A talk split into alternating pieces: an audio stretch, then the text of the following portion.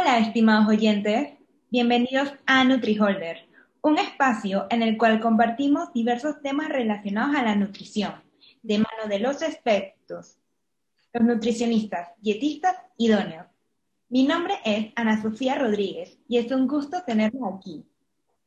Hoy estamos con la licenciada Diana Lemos.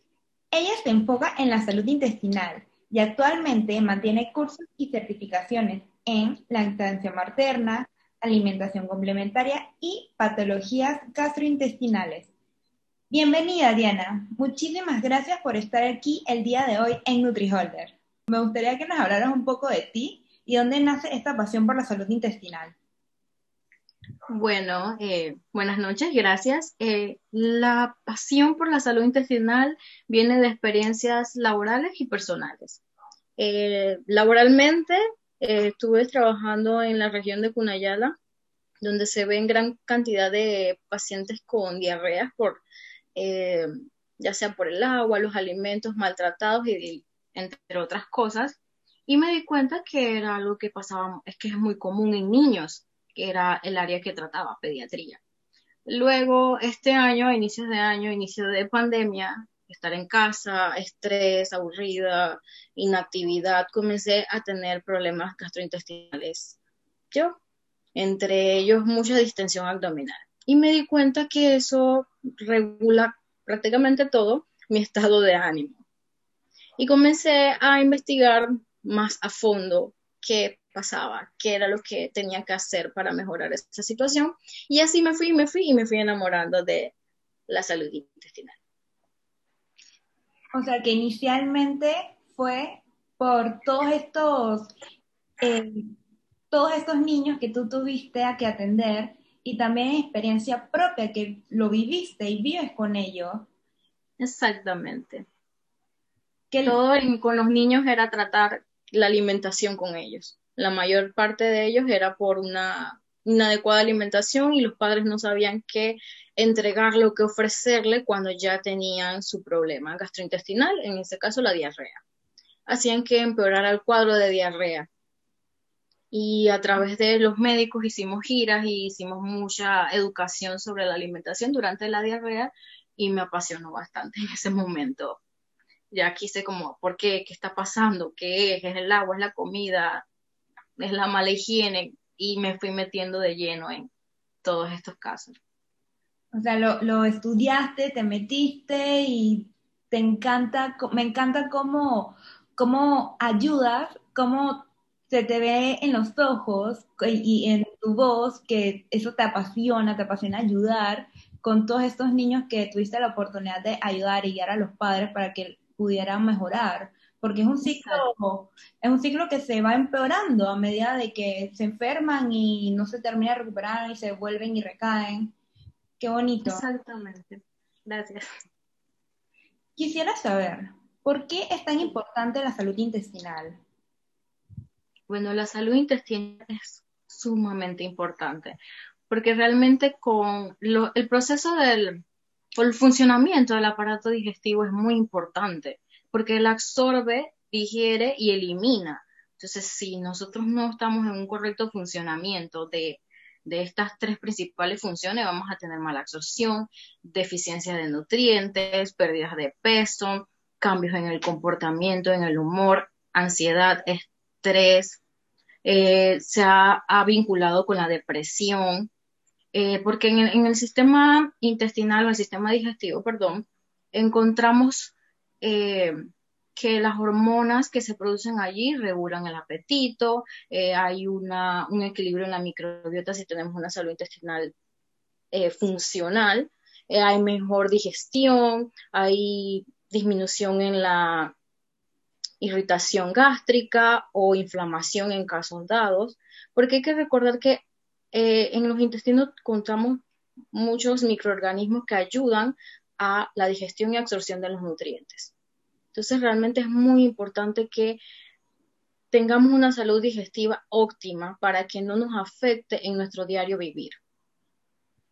Es decir, que esos microorganismos que acabas de mencionar es lo que se le conoce como la microbiota. Exactamente. La microbiota no es más que el conjunto de microorganismos que pertenecen a un lugar. En este caso, la microbiota intestinal porque están en los intestinos. Eh, nosotros presentamos a lo largo del aparato digestivo eh, microorganismos. La mayor concentración, concentración perdón, la tenemos en el colon, que son los encargados de fermentar. Ok, y quisiera saber, porque existe como una gran eh, duda en lo que es la microbiota, los probióticos, prebióticos. ¿Qué son los probióticos y, los prebióticos? ¿Y, cómo, cuál es su función? Ok, los probióticos son los microorganismos que son beneficiosos para el humano. Los conseguimos en los alimentos fermentados, pero no en todos los alimentos fermentados. Mayores cantidades en los lácteos, como el yogur, el kefir, eh, algunas cosas como el kimchi lo podemos conseguir. Y esos son los que nosotros consumimos para contribuir a nuestros microorganismos ya presentes, ya sea para aumentar una especie o, tratar de disminuir otra cantidad. Los prebióticos son eh, sustancias que no se digieren, no se digieren, perdón, y son como el alimento del probiótico del microorganismo. Son como un fertilizante, es como darle comida a nuestros bichitos para que crezcan y aumenten en cantidad los beneficiosos. Mm. Entonces los prebióticos los conseguimos más que nada en eh, trigo, cebada, ajo, cebolla, en estos tipos de fibras que son, no son digeribles. Hay una gran duda en la población de cuándo es necesario consumir un suplemento de probióticos en cápsula.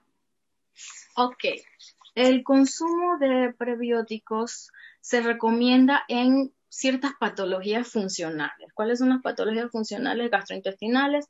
Síndrome de intestino irritable, enfermedad inflamatoria. Se han estado realizando estudios para que en vez de antibióticos por una diarrea, se den prebióticos. En niños, más que nada se ha estudiado en niños, como te comentaba al principio, la diarrea en niños es algo muy común. Mm. Ellos tienen una microbiota un poco inestable y son más propensos a patógenos externos a que le produzcan una diarrea. Entonces, en ese caso lo podemos utilizar en enfermedades de colon, pero tiene, tiene sus, sus dificultades porque si una persona presenta eh, producción de gases excesivos no se le puede utilizar.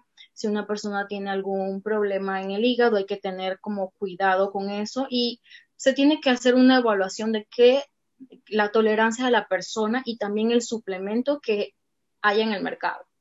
Porque depende de la cepa que se encuentre cuánto deberías tomar. Porque no es nada más que me tomo la capsulita hoy y una mañana, no, no funciona de tal manera. Claro, y también como mencionaste que hay que saber qué cantidad y qué tipo, o sea que hay que acudir al nutricionista o al médico para que te medique este suplemento. Exacto. Oh, comprendo, porque muchas personas lo, lo toman a diestra y siniestra y no, no puede ser así. sin saber cuál es el que necesitas. Claro. Quisiera saber. El Dime. ¿Por qué la fibra es tan importante en la salud intestinal? Siempre nos hablan de la fibra y de los alimentos eh, integrales, siempre preferir integrales, pero ¿por qué? Ok, la fibra en la salud intestinal sí tiene un impacto elevado, es muy, muy importante, porque nosotros conocemos dos tipos de fibras que son como las principales. Hay otros tipos, pero las principales son dos, la soluble y la insoluble. La fibra soluble hace como un gel, es como viscosa, entonces ella al paso va atrayendo todos los desechos, por decirlo así, y va como limpiando ese tubo de nosotros para que las heces salgan completas. Entonces, esa es una parte muy importante para lo que es el estreñimiento o la constipación. Eh, como te digo, evitan el estreñimiento, también mejoran la, tolerancia a la glucosa, que por eso es que lo escuchamos tanto, tanto la fibra, la fibra, porque es muy importante con eso, y regula el tránsito intestinal. La fibra insoluble, que es la otra versión, aumenta el volumen de las heces y facilita el paso rápido. Pero la fibra es un arma de doble filo. Y eso es muy importante conocerlo. La fibra no es que voy a accederme en alimentos integrales, en vegetales y no miro el consumo de agua. porque si yo no consumo la cantidad de agua necesaria para mi organismo, esa fibra me va a empeorar ese estreñimiento, haciendo que se compacten y se queden allí las heces, no se, no se haga la eliminación como debería ser. O sea que como toda en la vida, llegamos a lo mismo, un equilibrio, un balance. Exactamente. No, Ella va acompañada de agua. De agua. Excelente, excelente información porque hay que, hay que hacérselo saber a la población, porque hay muchas personas que le dicen una cosa y se exceden en eso y lo que causa es el problema. Exactamente, y el, depende del tipo de estreñimiento que tenga, también depende del tipo de fibra que se le puede recomendar a la persona. Interesante. Ahora que tocas el tema del estreñimiento, ¿cuáles son las principales causas? Ok, en el estreñimiento tenemos muchísimas causas. Eh, una de las más comunes, y sonará tonto, es em, el dejar pasar la sensación de ir a evacuar. El, el, evacuar es algo que nosotros aprendemos de chiquito. Eso trae una, un, un conjunto de aprendizaje entre relajación y contracción muscular del suelo pélvico, ¿verdad?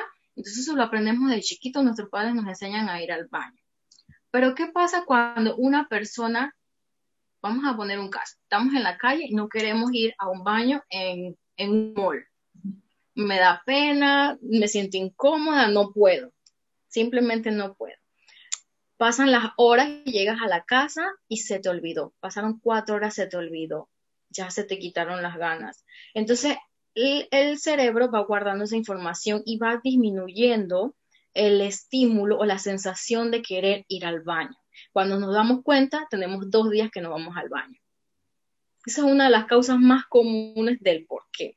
Hay otras como ya sean eh, patologías eh, gastrointestinales como el síndrome de intestino irritable, la enfermedad inflamatoria, estrés también nos abarca eso, alteración hormonal que se ve mucho en las pacientes mujeres cuando están con la menstruación, que las hormonas regulan la cantidad de agua, entonces ya depende de cuál área va, si le da estreñimiento o le da diarrea, dependiendo de su regulación hormonal los desórdenes alimenticios, el, poco consumo de alimentos, eh, obviamente no hay como que desechar, así que causa estreñimiento, algún uso de medicamentos excesivos, el, suplemento de hierro causa estreñimiento en algunas personas o veces un poco más duras, más difíciles de evacuar.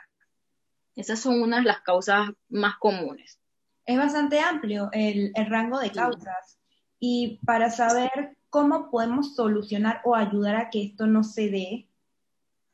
¿Cuál es Para el estreñimiento es, hay que, hay que encontrar la causa.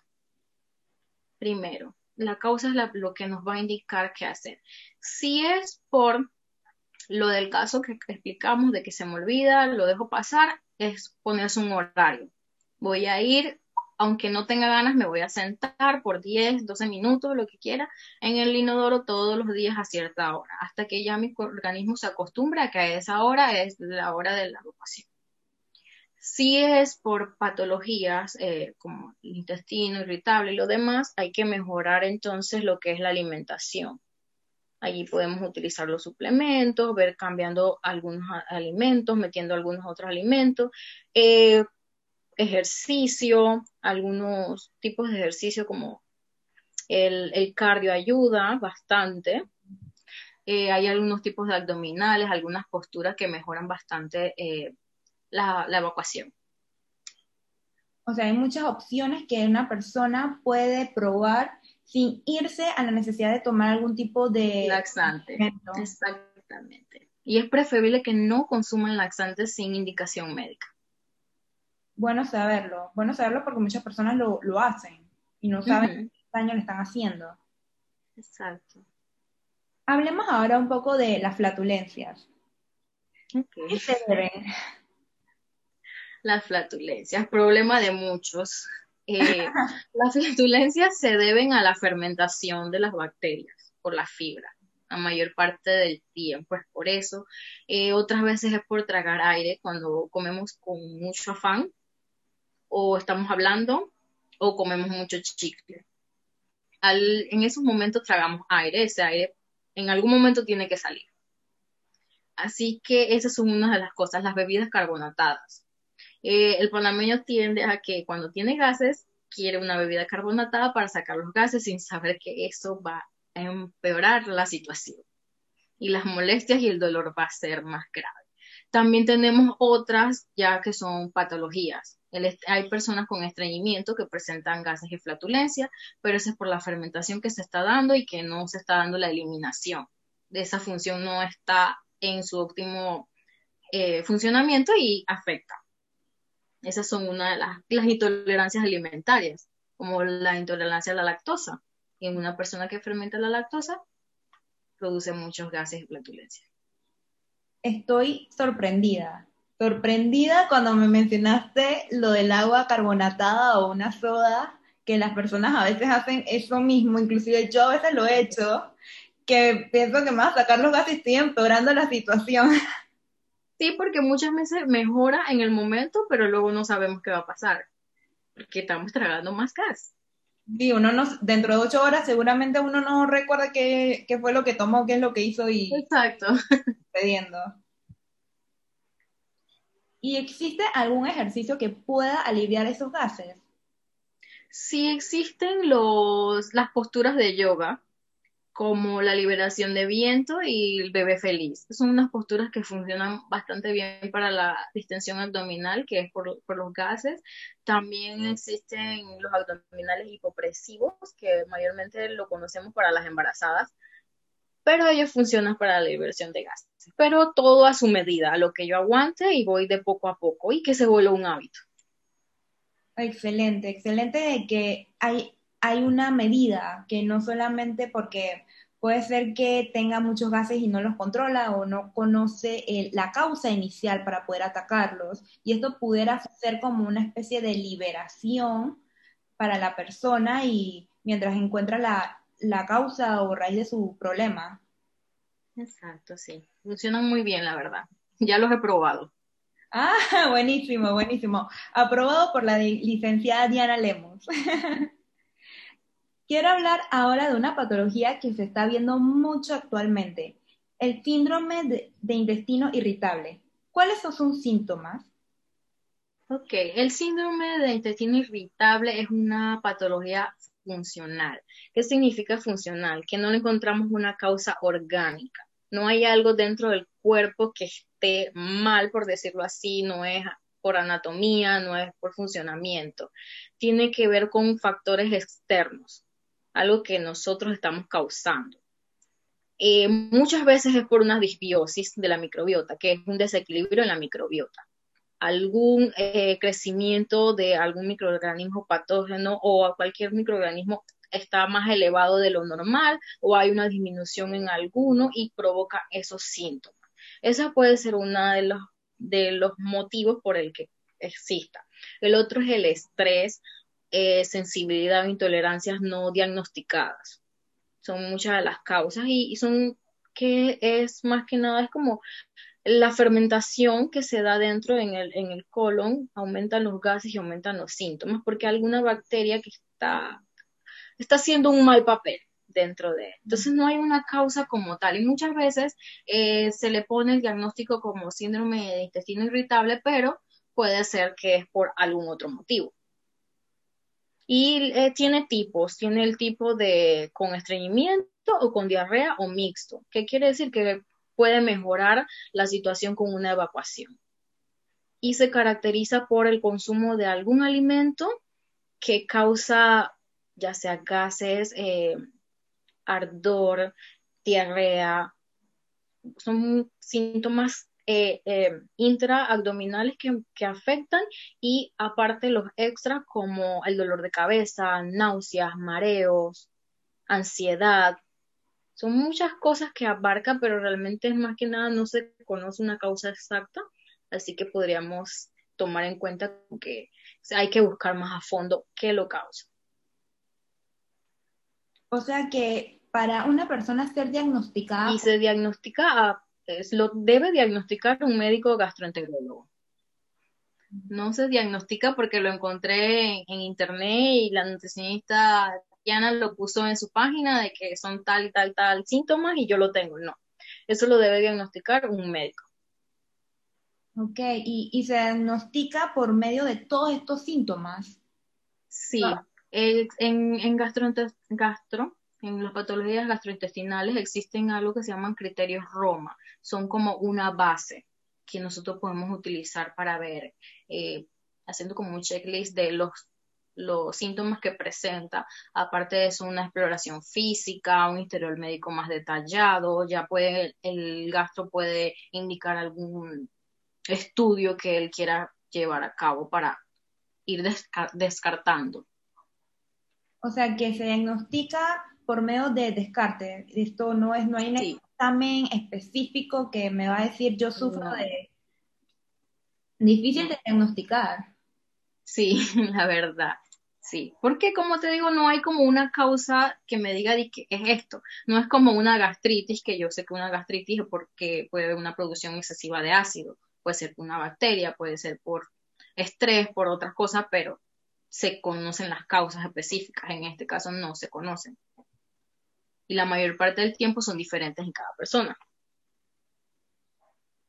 ¿Y existe algún tipo de plan alimentario que pueda ayudar a esto, a esta patología gastrointestinal para que pueda mejorar los síntomas? Sí, existe la dieta FODMAN, que es la dieta oligosacáridos, disacáridos, monosacáridos y polialcoholes fermentables. Es una dieta que consta de dos etapas la etapa 1 es una restricción que dura de 2 a 8 semanas. No puede durar más de 8 semanas porque es una restricción de todos los alimentos que tengan alto o medio contenido de FODMAP, que la lista es enorme. Entonces, en esa etapa de restricción, deben, con esta dieta debe ir acompañada de un médico y una nutricionista porque vas a restringirte de alimentos, tu dieta va a ser limitada. Luego de esa fase, que son hasta las ocho semanas, entra la fase de exposición, que la exposición es ingresar estos alimentos que ya habíamos eliminado de dos a tres por semana como cuando éramos niños y comenzábamos a comer a ver si nos daba una alergia o algo, en esto es la fase de exposición. Vamos a conocer qué alimentos de la lista de los alimentos altos en FODMAP nos producen eh, síntomas. Y es súper controlada y súper restrictiva porque si voy comiéndome algo, tengo que ir anotando qué me pasó, qué sentí, no sentí nada, puedo seguir comiéndolo o no puedo seguir comiéndolo. Entonces, eh, actualmente es una dieta que está en controversia porque la restricción es muy grande. Entonces hay otras personas y otros estudios que están saliendo que mejor es la utilización de, probióticos.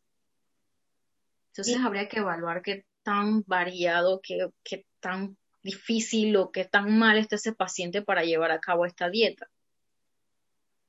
Y es muy, muy restrictiva porque por un periodo largo, son, me dijiste ocho semanas.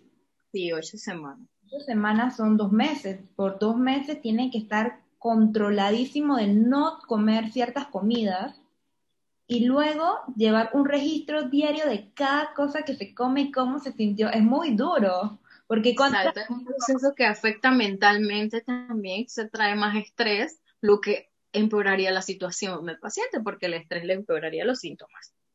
Claro. sí, es muy, muy controversial el tipo de dieta hay que saber a qué paciente se, le manda esta dieta. Exacto. Exacto. Sí, muy, muy delicado porque no quiero saber cómo sería esta dieta mal llevada. Muy peligroso. Muchas deficiencias tendría ese paciente. Hay que tener mucho... Tendría hambre.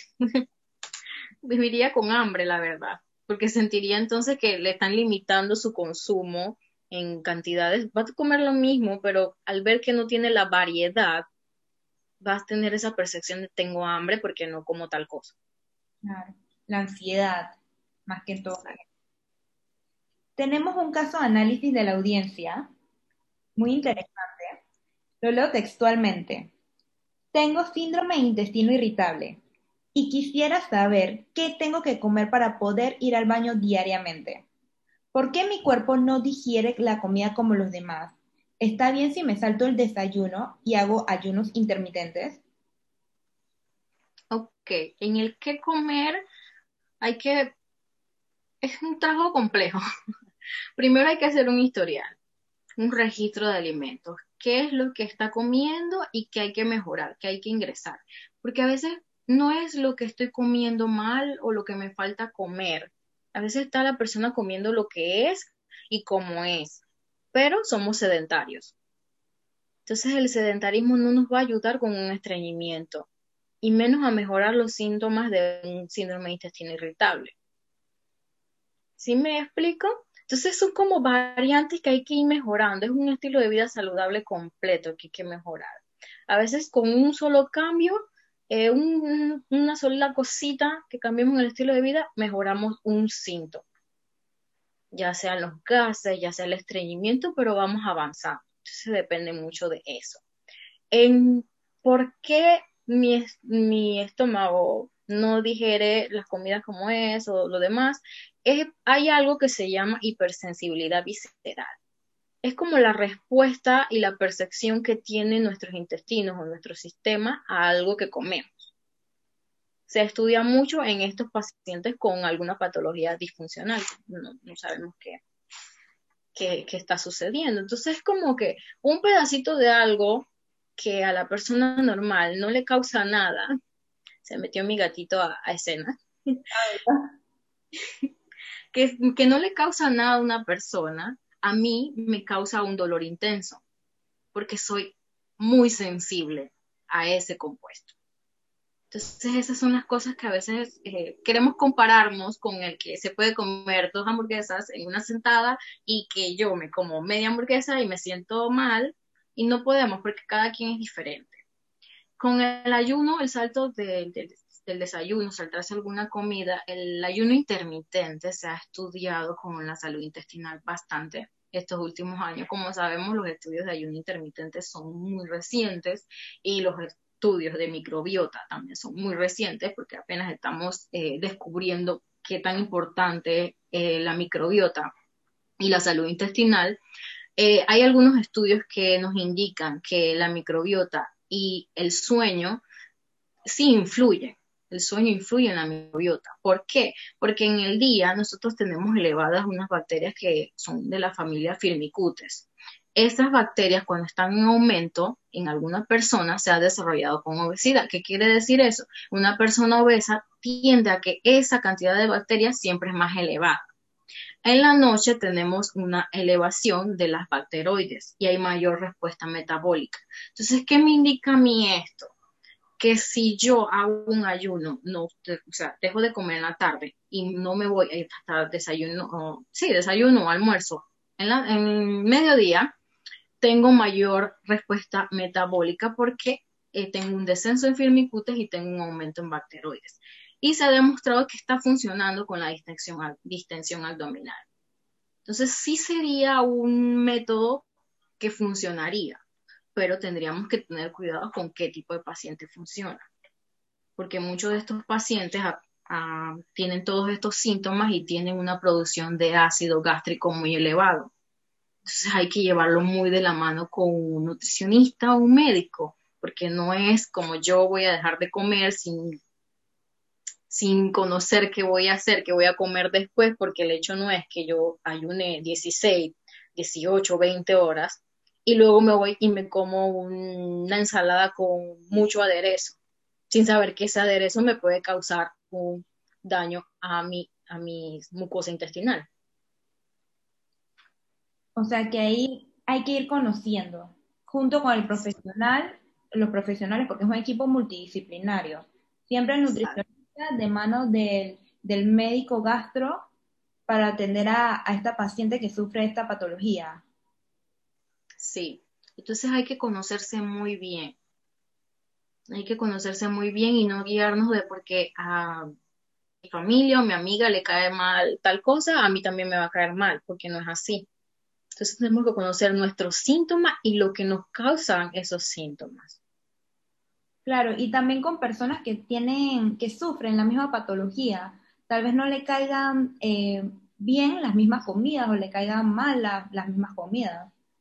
Exactamente. Hay personas que he tenido, eh, que he conocido y he atendido varios, que me dicen que una simple lenteja les produce gases o le produce una molestia, cuando en la población general la mayoría no le produce gases una lenteja, no le hace ningún tipo de daño, pero nos vamos a unos porotos y unos porotos les causan flatulencias y a esa persona unos porotos no le causan nada. Entonces, no somos iguales, nuestra reacción no es igual y eso es algo muy importante los síntomas no son similares en, dos personas que tengan síndrome de intestino irritable. Muy bueno saberlo, no hay que compararse. Cada, quien es único. Es único, así mismo. Cada uno es único y uno se tiene que conocer para mejorar su salud. Excelente. Muchísimas gracias por por esto, Diana. La verdad es que ha sido increíble hablar contigo sobre la salud intestinal. Estoy segura que muchos de nuestros oyentes van a aplicar alguno de estos conocimientos para mejorar eh, su, su salud intestinal. Quisiera saber, antes de irnos, ¿dónde podemos encontrarte? ¿En qué redes sociales te encuentras, Diana?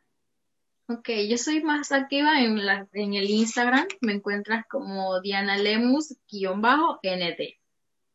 Allí siempre me pueden encontrar. Ahí encuentran información sobre mi correo, mi, celular. Ahí estoy más activa. En Instagram.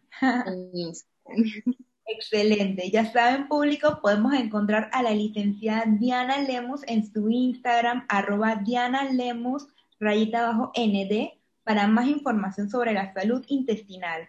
Muchísimas gracias a nuestro público oyente. Nos vemos en el siguiente capítulo aquí en NutriHolder, para más educación nutricional de mano de los expertos, los nutricionistas, dietistas idóneos. Muchísimas gracias, Diana. Nos vemos. Bye bye.